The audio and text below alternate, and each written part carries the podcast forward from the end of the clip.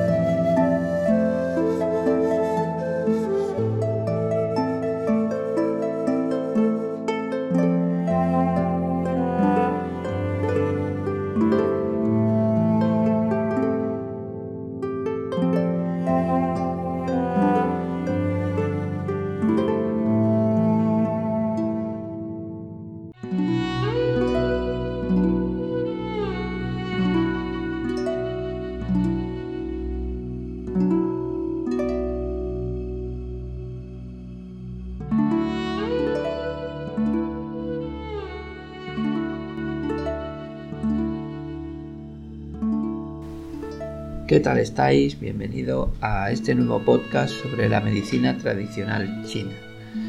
Vamos a empezar una serie de, episodios en el que vamos a ir avanzando y conociendo eh, acupuntura, fitoterapia, eh, qigong y, y algunos aspectos relacionados con la medicina tradicional china.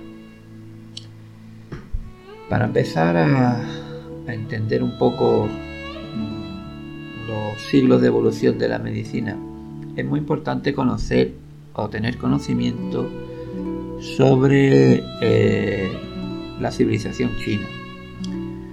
Pero no un conocimiento extenso, histórico,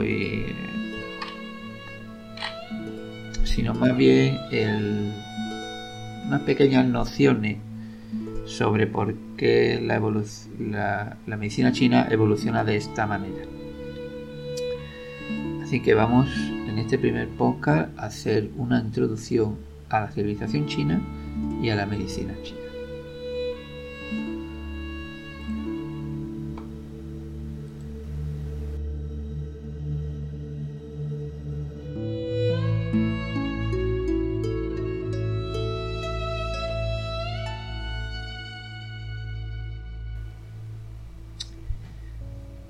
Pues comenzamos diciendo que China es el tercer país más grande del mundo, con una extensión de aproximadamente unos 10 millones de kilómetros cuadrados. O podemos imaginar que en un vasto territorio eh, pueden haber miles de culturas, incluso mm, diferentes idiomas, dialectos, y formas de eh, ver la vida. Eh, nos encontramos que es eh, la civilización más antigua existente y con unos escritos que se remontan al año 4000 antes de Cristo. Es decir, en el siglo XXI, antes de nuestra era, aparece la primera dinastía, que es la dinastía Xia. La mitología china es muy extensa, donde podemos encontrar aquellos que quieran profundizar en el tema eh, dioses con aspecto humano. Eh, sobre la evolución del ser humano, según la mitología china, eh, existen cuatro evoluciones. Los Zenren, que eran los, los seres auténticos de la antigüedad, la mitología nos dice que dominaban el universo y eran, de eran capaces de controlar el yin y el yang. Eh, le siguen los Shirren o los seres realizados. Estos seres vivían en armonía con el yin y el yang, ya no lo controlaban, ya solo vivían en armonía. Pero tenían la totalidad del Tao. Y su esencia es el espíritu del cielo y de la tierra. Los seres sabios eran los Shen Ren y es la tercera de las evoluciones. Estos seres no tenían ni apegos ni deseos.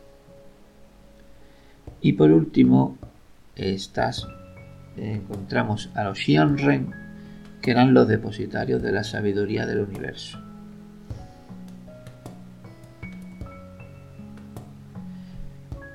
Entre los libros más antiguos que tenemos constancia ya que eh, debido al idioma y a la y a la gran cantidad de ideogramas que existen en el chino,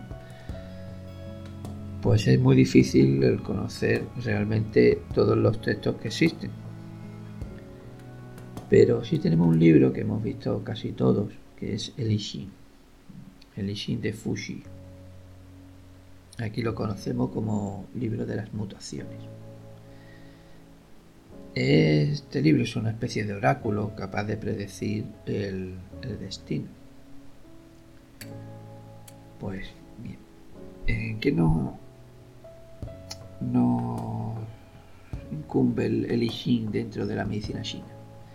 Pues a pesar de que no se estudia o no se lee, sí es recomendable, no la parte del oráculo ni la parte, pero sí en lo que se refiere a las mutaciones del yin y el yang ya que como, como vamos a ver en el próximo episodio, el yin y el yang es una de las teorías más importantes dentro de la medicina china. En lo que se refiere propiamente a libros de acupuntura, pues encontramos El Divino Labrador de Shen Yun, donde además de tener una base sobre agricultura, nos instruye sobre fitoterapia y el más leído dentro de la acupuntura, el Su Wen y el Neiji, o el libro del emperador amarillo.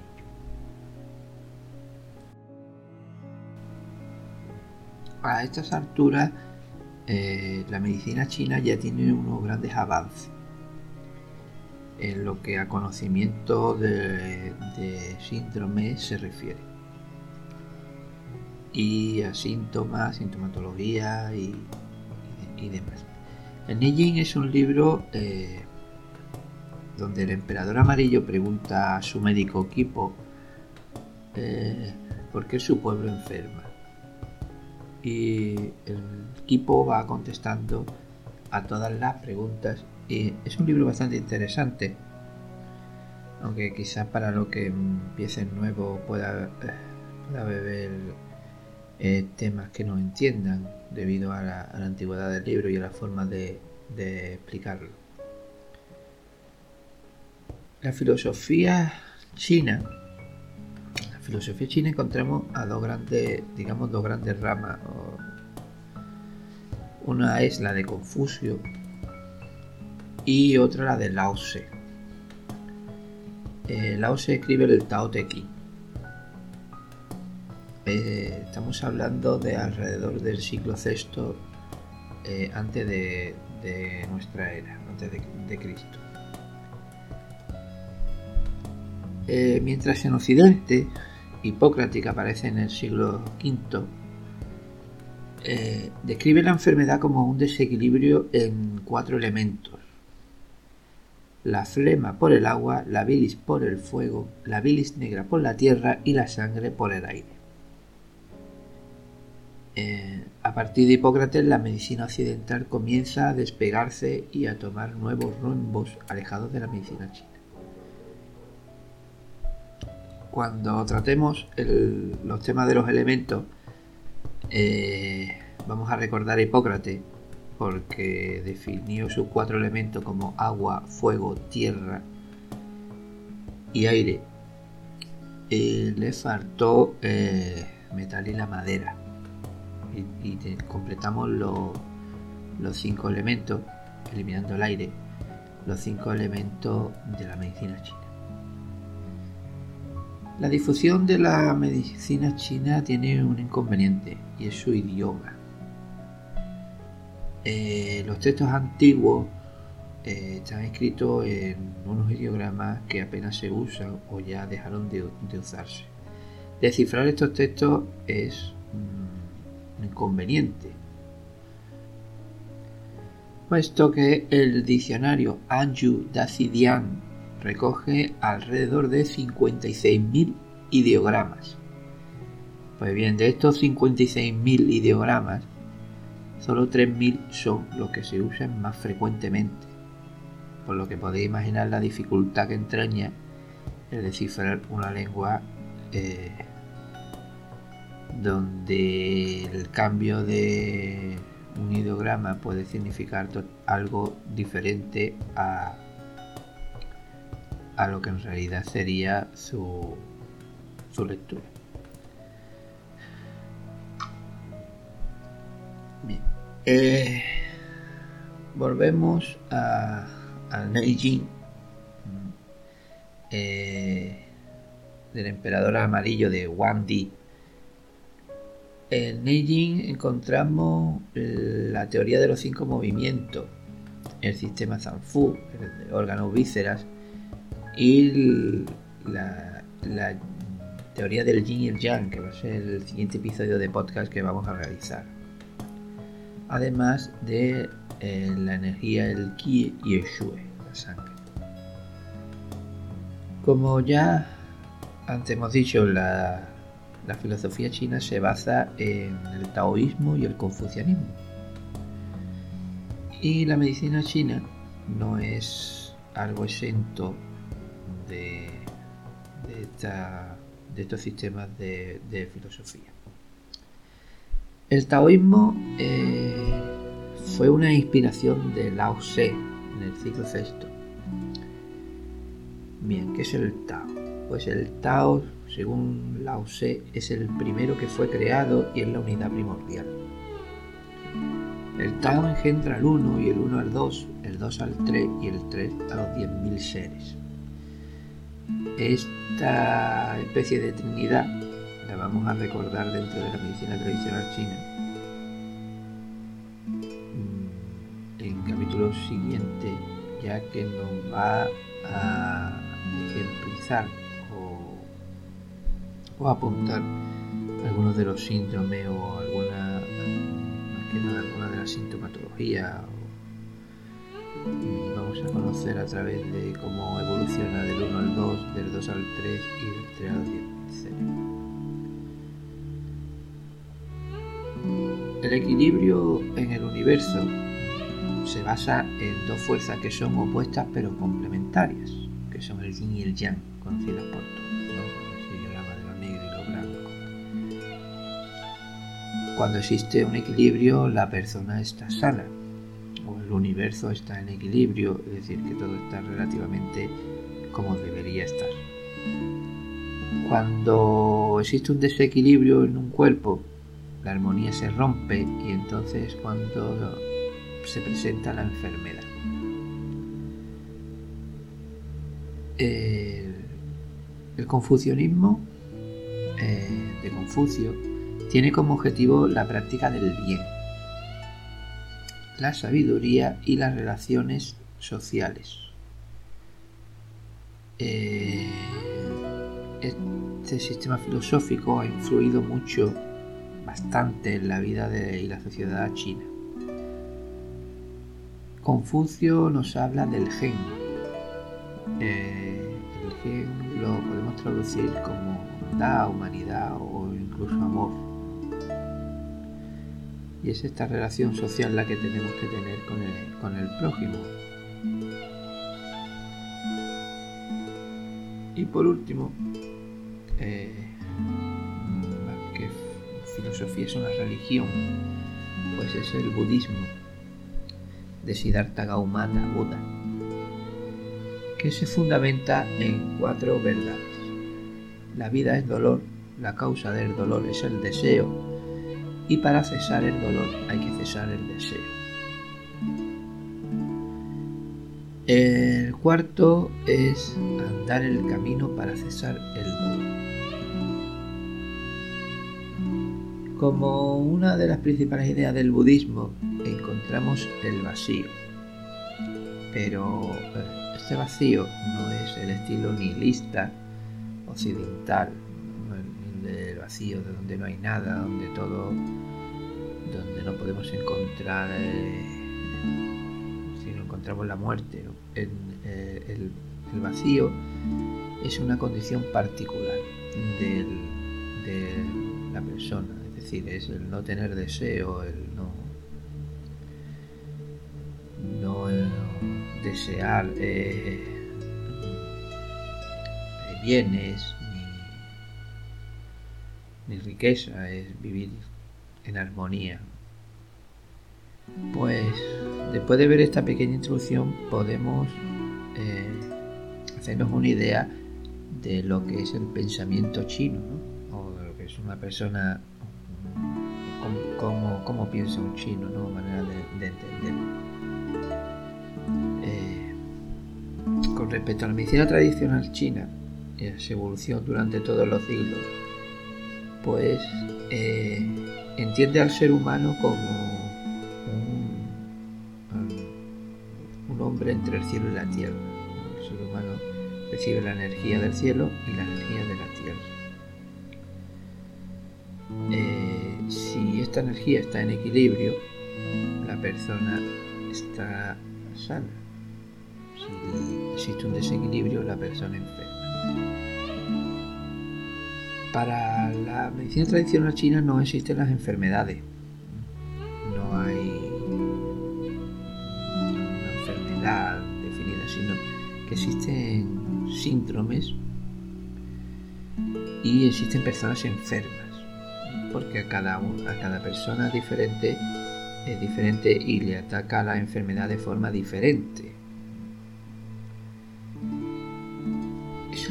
Estamos hablando de una medicina integrativa, es decir, donde el ser humano es un, ente completo, eh, no es una asociación de piezas que se amoldan y si me duele el brazo voy al médico para que me trate el brazo o me duele el corazón voy al médico para que me trate el corazón, sino que eh, es un ente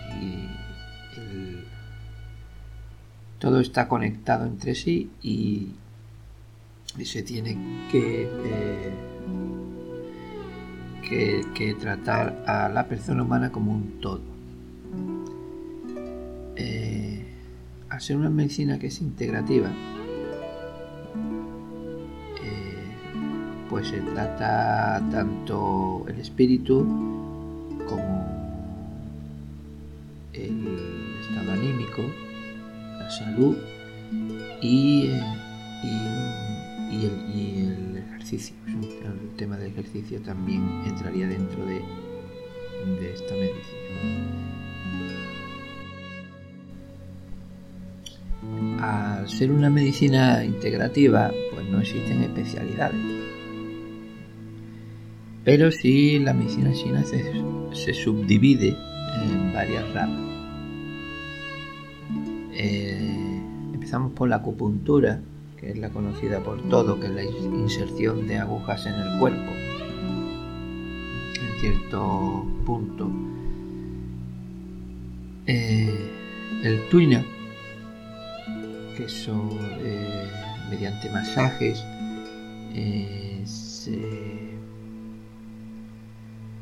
se activan ciertos puntos, los mismos puntos que en la acupuntura, para tratar los síndromes la fitoterapia, que es el uso de plantas medicinales, es una práctica eh, milenaria que también ha tenido algunos reproches por parte de Occidente por el uso de ciertas sustancias como el cuerno de rinoceronte o pieles de ballena, pero especialmente eh, lo que se usan son plantas. Y el chico, que es conocido por todo, mediante ejercicios muy sencillos y fáciles de, recordar, pues eh, mantenemos la salud en el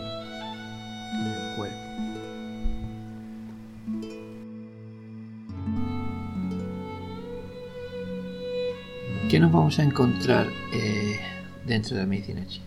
Bueno, pues la teoría del yin y el yang eh, para explicar el equilibrio entre la salud y la enfermedad, o mejor dicho, los desequilibrios.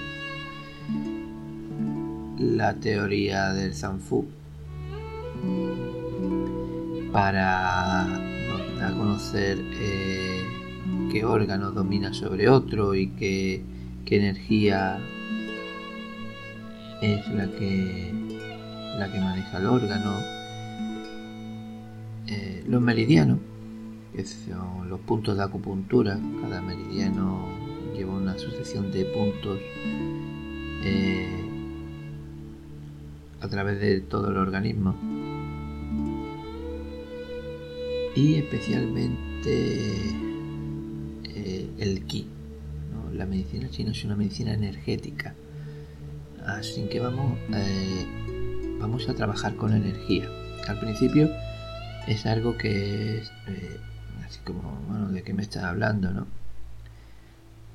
Pero conforme vayamos avanzando vamos entendiendo lo que es la energía y lo que es tratar con, con ella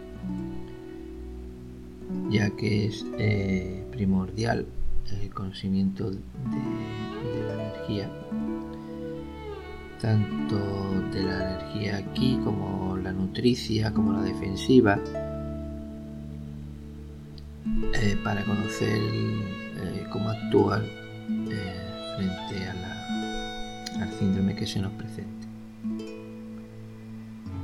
Bueno, pues hasta aquí hecho una introducción a la medicina tradicional china. Sé que, que esto nos podría llevar horas si hacemos algo más eh, extenso, pero bueno, pues por lo menos tenemos unas nociones y aquellos que quieran pues eh, continuar con el con el podcast el segundo podcast que voy a subir eh, está dedicado a la teoría del yin y del yang.